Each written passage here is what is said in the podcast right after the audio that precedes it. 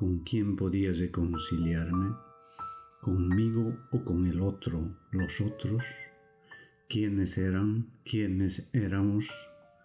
Reconciliación no era idea ni palabra, era una semilla que día tras día, primero y hora tras hora después, había ido creciendo hasta convertirse en una inmensa espiral de vidrio por cuyas venas y filamentos corrían luz, vino tinto, miel, humo, fuego, agua de mar y agua de río, niebla, materias hirvientes, torbellinos de plumas,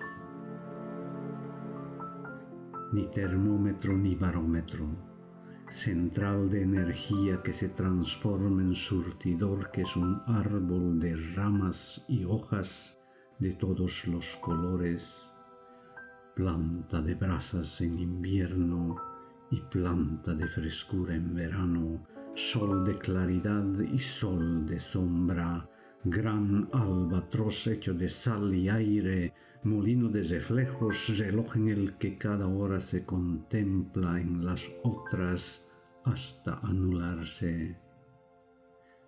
Reconciliación era una fruta, no la fruta sino su madurez.